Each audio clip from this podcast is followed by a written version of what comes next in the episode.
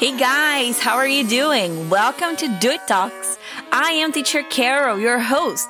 Eu sou a Teacher Carol e sou eu que te apresento o Do It Talks, um podcast criado para te ensinar inglês com uma dose semanal e gratuita de muito conteúdo, because we believe you can do it. Já aproveitando aqui, não esquece de salvar esse episódio e mandar para aquele amigo, aquela amiga, aquele familiar que também quer ou precisa aprender inglês, porque aqui você encontra tudo isso e muito mais gratuitamente. Já nos segue no Instagram também, doitenglish.lessons e aproveita para compartilhar um print da tela em que você está ouvindo esse episódio para incentivar cada vez mais gente a aprender inglês.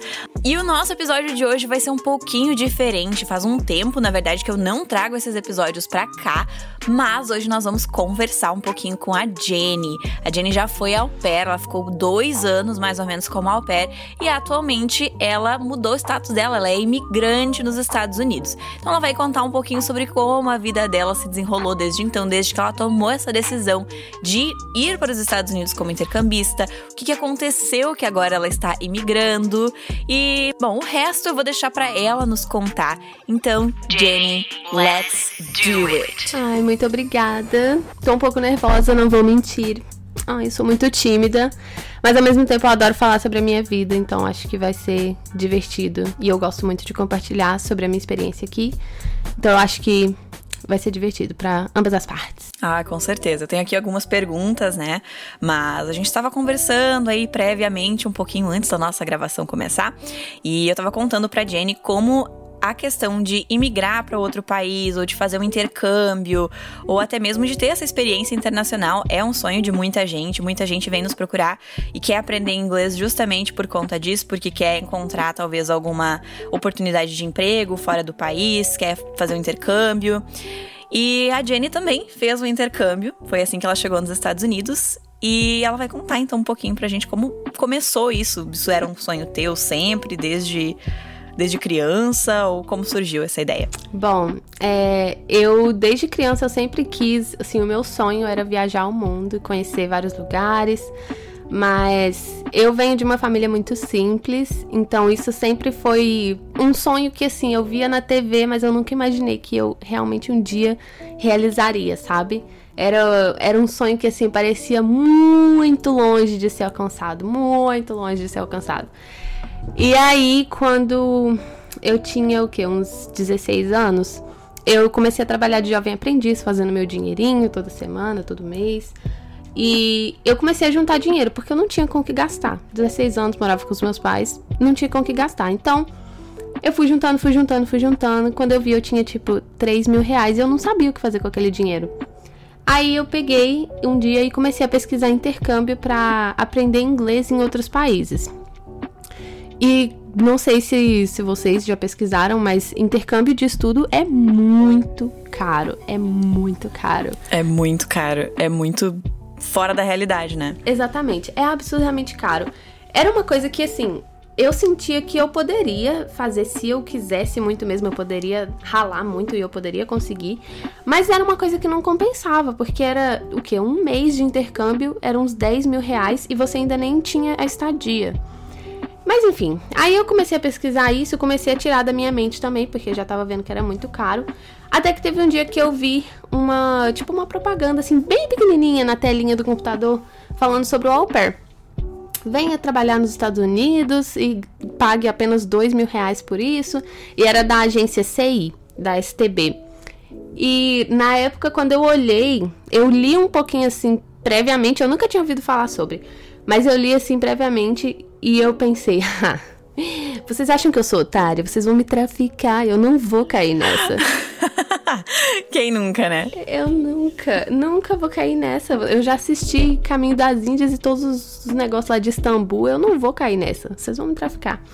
Aí eu parei de procurar por uns meses, fiquei só, né, sem saber o que fazer com, com a minha vida, com o meu futuro, porque eu tava prestes a me formar também no ensino médio e eu não sabia o que eu queria fazer, eu não sabia que faculdade eu queria fazer. Enfim, eu não tinha me encontrado ainda. E vamos deixar claro aqui que eu nunca fiz aula de inglês, então o meu inglês era bem ruim também, não sabia o que eu ia fazer com a minha vida. E como eu moraria nos Estados Unidos sem o inglês. Aí Depois eu voltei e vi de novo outra propaganda sobre o au pair. E falei, tá bom, vai. Eles, eles estão em todos os lugares, entendeu? Você não pode falar uma coisa intercâmbio que ele vai te mandar um monte de, de sugestão. Então, obrigada, Google. Dessa vez você acertou.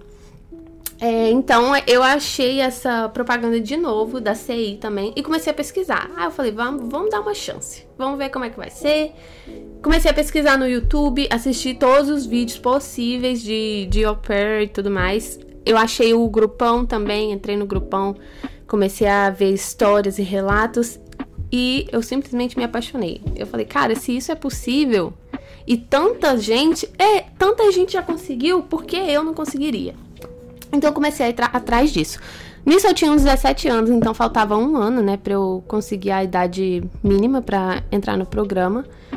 E aí era correr atrás do inglês que eu não tinha, do, da CNH, de tudo, né? E do resto do dinheiro. Então Basicamente foi isso o, o início, sabe, para mim. Para quem não sabe, né, algumas das qualificações para ser au pair nos Estados Unidos, é possível em outros países, mas nos Estados Unidos especificamente é ter a idade entre 18 e 26 anos, uma experiência de no mínimo 200 horas comprovadas com crianças, o ensino médio completo, CNH, não ter antecedente criminal, boa saúde, ter tempo para isso, que no seu caso, Jenny, acho que é algo que você tinha então, né? Você disse que você já não sabia como proceder, o que queria fazer na faculdade e tudo mais. Então foi meio que. Um, aquele gap year, né, que o pessoal costuma chamar, talvez para se descobrir, para ir atrás dos seus sonhos e ver se realmente é isso que você quer. E, e depois que você embarcou, qual foi a expectativa, assim, o que, que você esperava que acabou não sendo tão realidade? Ou, né, enfim, quais foram as surpresas do Au Pair? Quando eu embarquei, é, para começar, na primeira semana, né, que foi a semana de treinamento, é, eu tinha muita, muita, muita vergonha de usar o meu inglês. Então eu ficava pendurada nas amigas e elas falavam inglês por mim e eu não falava nada. Mas aí chegava nas aulas e a professora, tipo, te obrigava a falar inglês. Então, eu acho que naquela semana, assim, o, o meu inglês deu um whoop um up muito, muito grande. Então, para mim, eu acho que muita gente tem, tem perrengue com o inglês, com a questão da comunicação. Eu acho que eu nunca tive, eu não posso dizer nenhum momento assim que eu tive um perrengue por causa do inglês. Eu nunca nunca foi um problema para mim, sabe? Era meio difícil a comunicação às vezes, às vezes sim, mas nessa parte eu nunca tive perrengue. Mas assim, no geral, eu acho que eu tive três host families, né? Eu tive a primeira do primeiro ano completo, a segunda do segundo ano que eu pedi rematch depois de oito meses com eles, sete meses. E depois eu tive a terceira, que foi a do rematch. E com as três host families, pra mim, foi uma experiência maravilhosa. Foi ótimo. Host families maravilhosas. Eu dei sorte de pegar famílias boas. Mas ao mesmo tempo, tem toda a parte que ninguém te conta quando você tá aplicando pro, pro au pair, fazendo seu application e entrando no processo. Tem toda aquela parte que ninguém te conta, que é a saudade de casa, a saudade da comida de casa, que é toda essa diferença climática, que, meu Deus, eu amo a neve, gente, mas olha, não aguento mais, sinceramente. O inverno desse país que dura seis meses então, tipo, pra mim, estando aqui há dois anos e meio, hoje eu já me acostumei. Mas o baque que você tem quando você pisa aqui e você vê o quão diferente as coisas são, tanto pro lado bom quanto pro lado ruim, porque tem, tem as duas partes, óbvio. E assim, no início é tudo mágico, é maravilhoso e, e os olhos brilhando o tempo inteiro. Mas com Sim, exatamente. Então, para mim, sim, foi a realização de um sonho mesmo, como eu disse. E eu pude viajar muito aqui, pude conhecer vários lugares, mas ao mesmo tempo tem, tem muito. Tem, tem alguns problemas, sabe, no programa. Tem, tem muita falha e tem coisa que poderia ser melhor. E são coisas que ninguém te conta quando você tá no início do processo, especialmente o pessoal da agência. Então eu diria que a minha experiência no geral foi ótima, foi muito boa, mas tem todo aquele baque cultural mesmo que eu acho que é o que mais pegou para mim, sabe? Toda a diferença cultural. E agora, então você já acabou seu au pair, né? E você ainda está aí. O que, que aconteceu? então, né, no meio do caminho, eu conheci o meu atual marido e a gente se conheceu quando eu tava no meu primeiro ano ainda. Eu ainda tava trabalhando em Boston, saudades, inclusive. E ele morava em Connecticut e eu em Massachusetts, então a gente ficava nessa viagem, né? Duas horas todo final de semana para se ver. E depois eu mudei para DC, que era mais longe ainda. Complicou ainda mais, oh meu Deus. E por.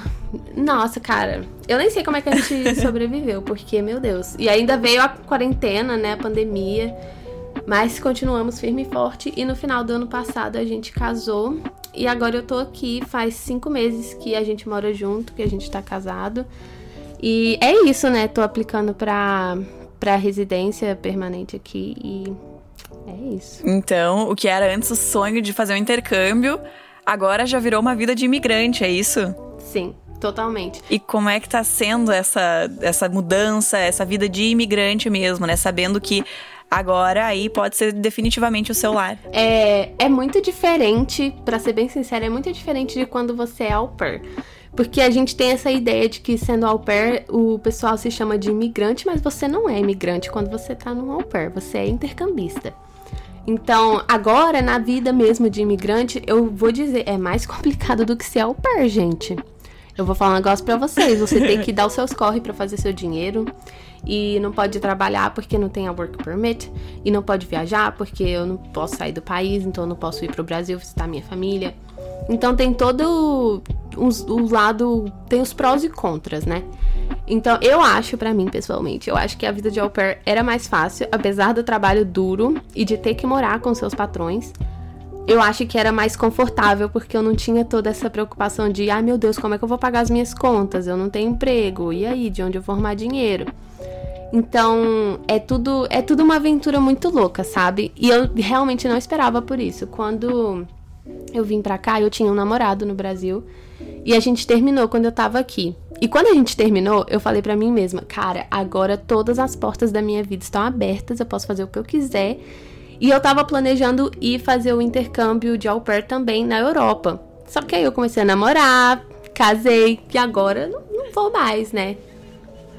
Agora é too late, amiga. Too Sim, late. E, e, como é que tá sendo essa nova rotina, então? Você falou que é bem desafiadora, né? Em certo, certos aspectos, assim. Qual foi o perrengue, o maior perrengue, digamos assim, que você já passou desde essa. Uh, desde dessa mudança de status, digamos? Então, para mim, foi no mês passado, eu tentei tirar a minha driver's license, né? Que é a, a carteira de motorista Aquela aqui. que a Olivia Rodrigo canta. Tudo pra mim aquela música. Mas eu, eu fui lá tentar tirar a driver's license escutando a música Driver's License. Driver's License, claro, inspiração. inspiração. Mas não deu certo, porque eu cheguei lá, primeiro, o preconceito que esse pessoal tem, muito xenofóbicos, muito xenofóbicos. O pessoal do DMV, assim, que é como se fosse o Detran aqui dos Estados Unidos, né? Eles são assim, não vou generalizar, mas eu já ouvi muita gente falando que eles são bem xenofóbicos. E quando eu cheguei lá, é, a mulher já olhou para mim assim com uma cara feia. Era bem Karen, sabe? Era bem uma Karen. é, pra quem não sabe, a Karen é aquelas mulheres assim. Snobs. Que reclamam de tudo. Isso. Ricas, reclamonas. Que querem falar com o gerente. Enfim, é. Exatamente. Aí eu cheguei. Já fica aí uma nova expressão pro pessoal aprender, hein? Karen Don't be a, Don't Karen. Be a Karen. Não seja uma Karen na vida de alguém. então, aí eu cheguei lá, ela já me olhou com aquele rabo de olho. E quando ela pegou os meus papéis, os meus, os meus papéis, ela olhou e ela viu que eu, tipo, ela me pediu o meu visa, né? O meu, meu visto americano. Eu falei, ah, eu estou em processo de green card. Uhum. Então aqui está o meu comprovante de que eu estou no processo do green card. Aí ela pegou, olhou e falou: Ah, você não pode aplicar com esse comprovante do processo do green card porque você precisa ter o seu green card.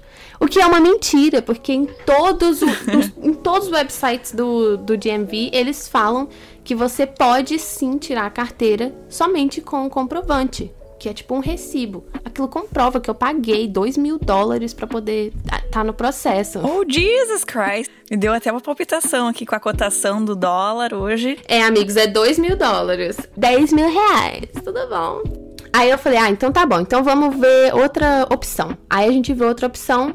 Peguei pelo meu I-94, que é aquele negócio de entrada e saída do país. E aí ia funcionar. great, ótimo. Aí ela veio com a segunda desculpa. Ela falou que eu queria aplicar com o meu nome de casada, mas eu não podia porque o meu nome de solteira ainda era o nome do Social Security, que é o tipo CPF aqui dos Estados Unidos.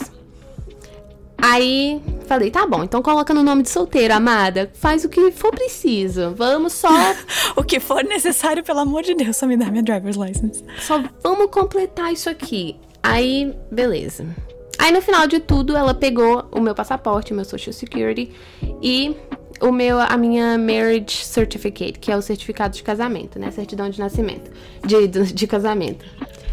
Nascimento não. É, e daí ela pegou essa, todos os documentos, deu uma olhada e aí ela veio falar que não ia dar para eu tirar a carteira porque os nomes estavam diferentes, porque eu tenho quatro, é, três sobrenomes, né, no nome de solteira. O brasileiro sofre, né? O brasileiro o sofre brasileiro porque tem nome sofre. comprido, gente. Não Vocês é já assim, imaginaram isso?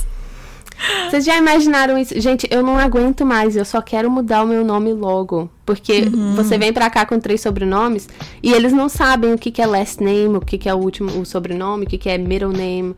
Então, assim. Eu passava por isso. Eu tinha que explicar que eu tinha two last names, que eu tinha dois sobrenomes, porque lá não é muito comum, né? É, às vezes ainda é um nome composto, né? Mas dois last names, dois sobrenomes, imagina três. Pois é, sofri. E aí eu descobri que quando eu fiz o meu Social Security, eles colocaram dois dos meus last names como middle name. E não é meu middle name. No meu passaporte tá tudo como last name. Então não bate os nomes. E aí, enfim, saí de lá chorando, a mulher falando que não tinha o que fazer mesmo e que é a vida, né? Vamos fazer o quê? Então, assim, pra mim, cara, foi, foi muito terrível, porque eu já tinha arrumado um emprego, eu tava trabalhando, só que o meu marido tinha que ficar me levando 30 minutos para ir e 30 minutos para voltar. Então, assim, são duas horas por dia que ele estava dirigindo para me levar e buscar no trabalho. Então, eu queria muito ter essa independência de poder dirigir para o trabalho, fazer tudo sozinha. Infelizmente não consegui, tive que pedir demissão e agora estou aqui, desempregada de novo. Com mais um perrengue da vida de uma imigrante. Olha que incrível.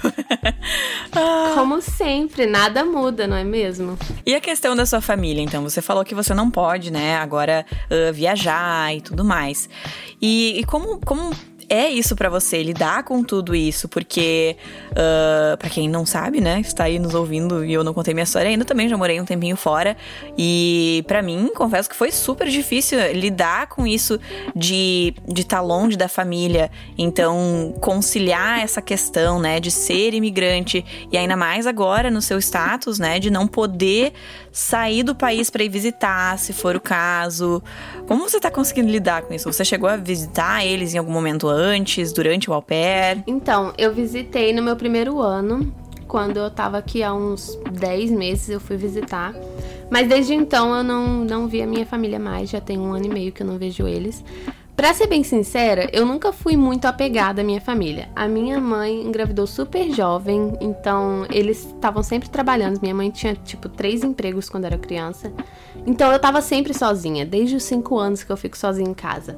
Então eu sempre fui muito independente, sozinha. Não sou, tipo, muito carinhosa, não sou de ficar abracinho e conversando.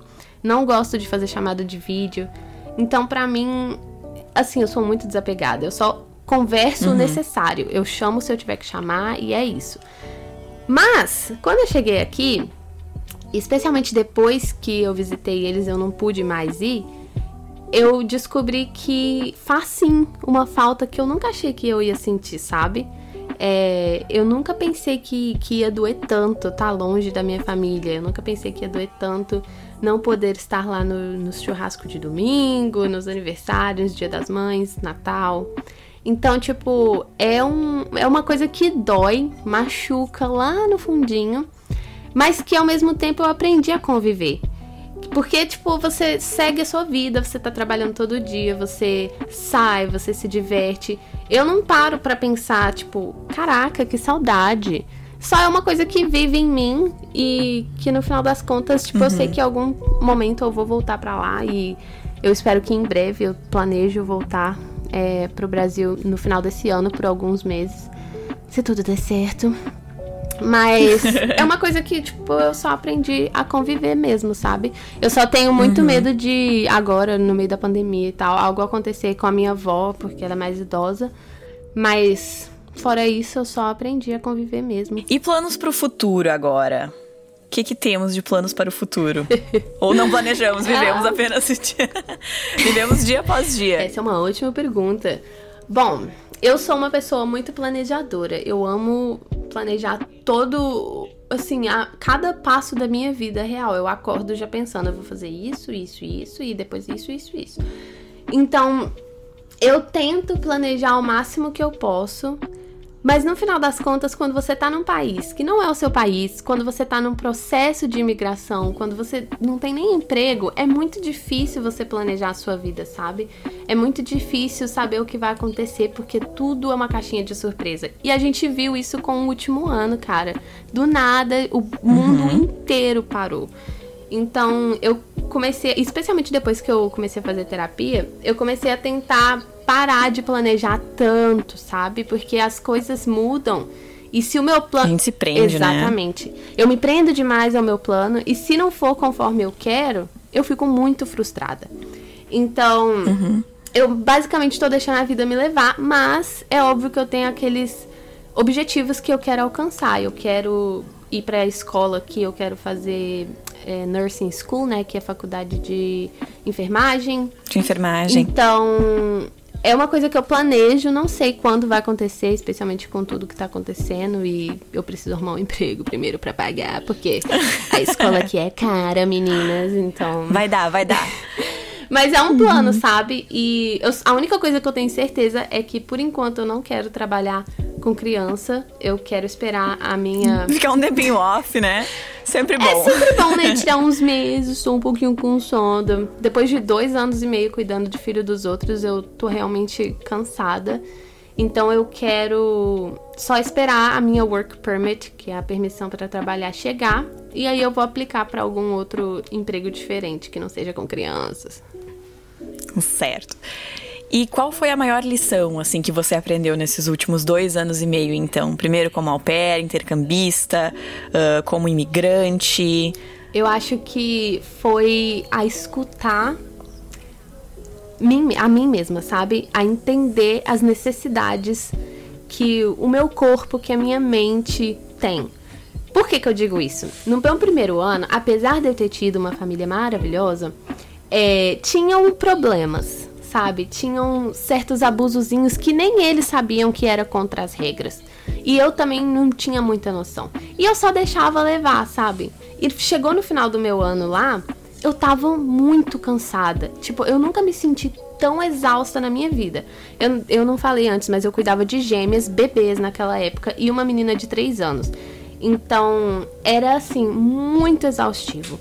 Eu não escutei é, o que eu, a minha mente, o meu coração, o meu corpo me dizia que eu precisava de um break, que eu precisava falar sobre o que estava errado lá para tentar fazer ficar melhor, né, para mim.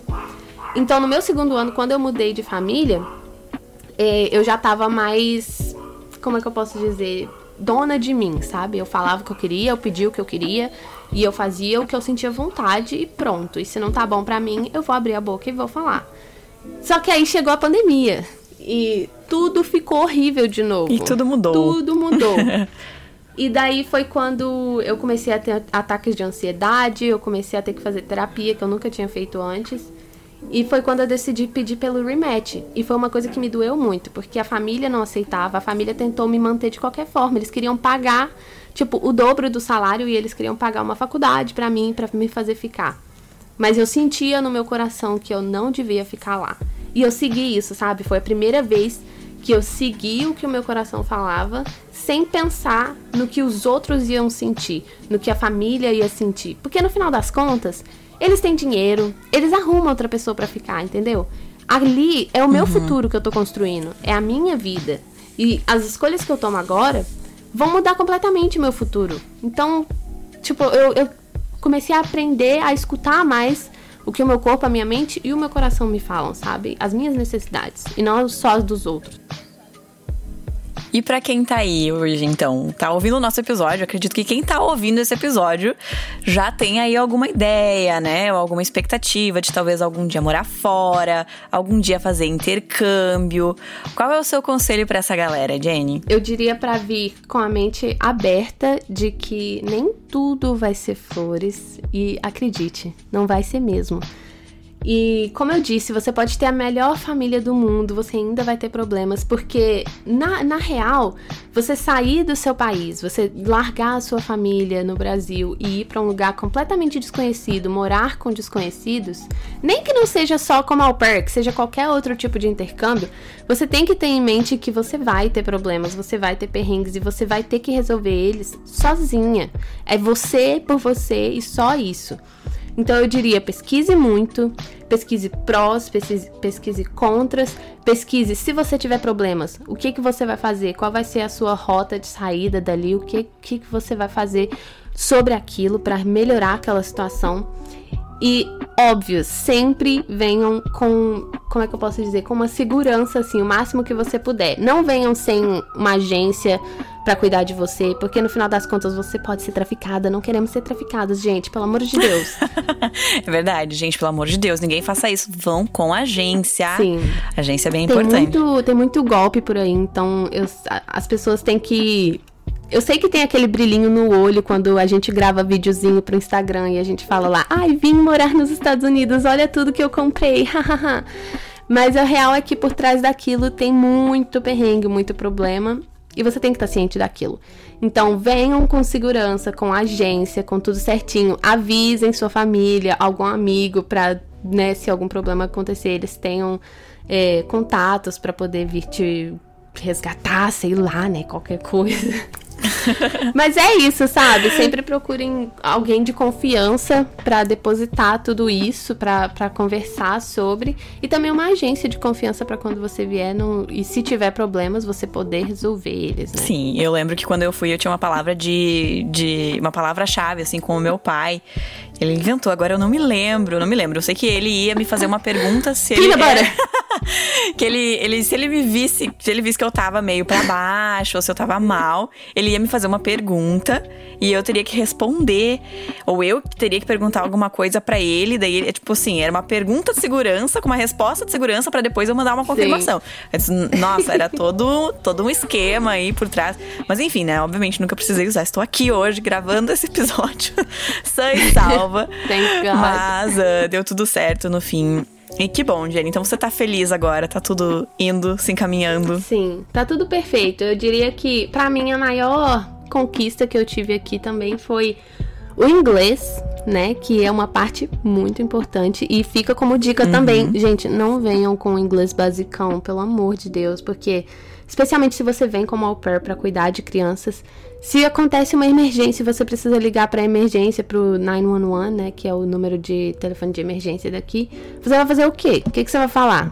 Vai ligar o Google Tradutor? É super importante, né? Então tem que pelo menos ter assim um intermediário para poder conseguir se comunicar é muito importante. É muito importante. Pode evitar muita coisa, né? Na verdade, pode evitar tanto acidente, pode evitar tanta não sei, porque querendo ou não, você vai com uma au pair, você vai para cuidar de outras vidas, né? Acho que o pessoal, o pessoal às vezes esquece um pouquinho disso, que é uma responsabilidade gigantesca que tá ali na sua mão, né? Não sei nem como a gente chega nessa decisão, a gente só pega e vai. Nem me fale. E sério. aí, quando vê, né?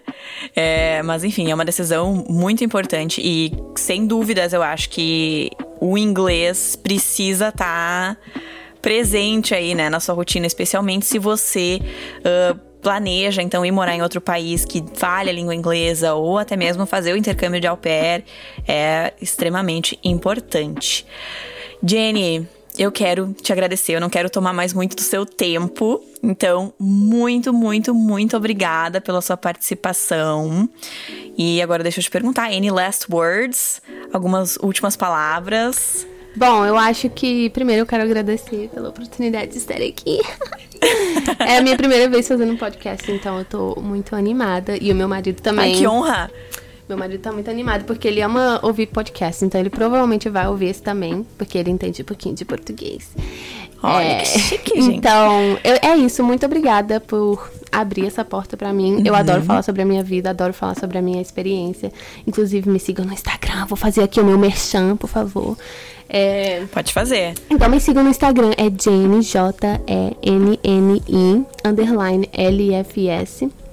Vou fazer o meu merchan mesmo, tá? Dá licença. À vontade, pode fazer. Você não tinha canal no YouTube também? Você ainda tá com ele? Então, eu tenho um canal no YouTube onde eu falo mais sobre o programa de Au Pair, então as pessoas podem ir lá ver também. É Jenny in USA. Então, eu falo mais sobre o Au Pair lá, só que eu dei uma pausa nele e eu vou voltar em breve também. Então, também se inscrevam. Mas é isso, sabe? Eu só queria deixar essa mensagem que eu tinha falado antes para vocês que, na real, tudo é possível. Todos os sonhos são possíveis, é, por mais que pareçam tão distantes e tão impossíveis e inalcançáveis para vocês, dá para realizar sim. Dá para realizar sim. É, é óbvio que tem coisa que, infelizmente, não é pra gente. Mas eu acho que é muito importante tentar. É importante ir atrás e fazer, tentar fazer acontecer, né? E para mim aconteceu, então se para mim deu, por que, que não vai dar para vocês? Oh, sabe? olha só. Então podemos encerrar esse episódio com aquela frase maravilhosa do Walt Disney, que inclusive, olha que coincidência, o nome da nossa escola, né? O nome do nosso podcast. If you can dream it, you can Do it. Olha que lindo, meu Deus. Chorei. Chorei, Mas é isso chorando. aí, Jenny. Muito, muito, muito obrigada. Thank you so much pela sua participação. Com certeza, quem estiver ouvindo esse episódio já enriqueceu muita coisa aí uh, na questão de conhecimento. E eu acho que já conseguimos aflorar vários sonhos por aí. E muitas vontades que talvez estivessem adormecidas, né? Em quem tá nos ouvindo. Jenny, muito, muito obrigada. De coração. You're very welcome. Thank you. Infelizmente, o nosso episódio de hoje vai ficando por aqui, mas mais uma vez, Jenny, muito obrigada por ter topado meu convite para participar, para compartilhar um pouquinho da vida dela aqui com todos nós. E eu sei que tem muita gente aí nos ouvindo que também tem o sonho de morar fora um dia ou de pelo menos visitar algum país diferente e realmente, né? Como nós falamos ali anteriormente, if you can dream it, you can do it. Se você pode sonhar, você pode sim realizar. E claro, conte comigo, conte conosco para isso. Toda semana nós estamos aqui trazendo dicas de inglês incríveis para você. Então não esquece de nos marcar nas redes sociais, compartilhar esse episódio com alguém que também quer aprender inglês. E nós nos vemos na semana que vem com mais um episódio incrível do Do It Talks. See you. Bye bye.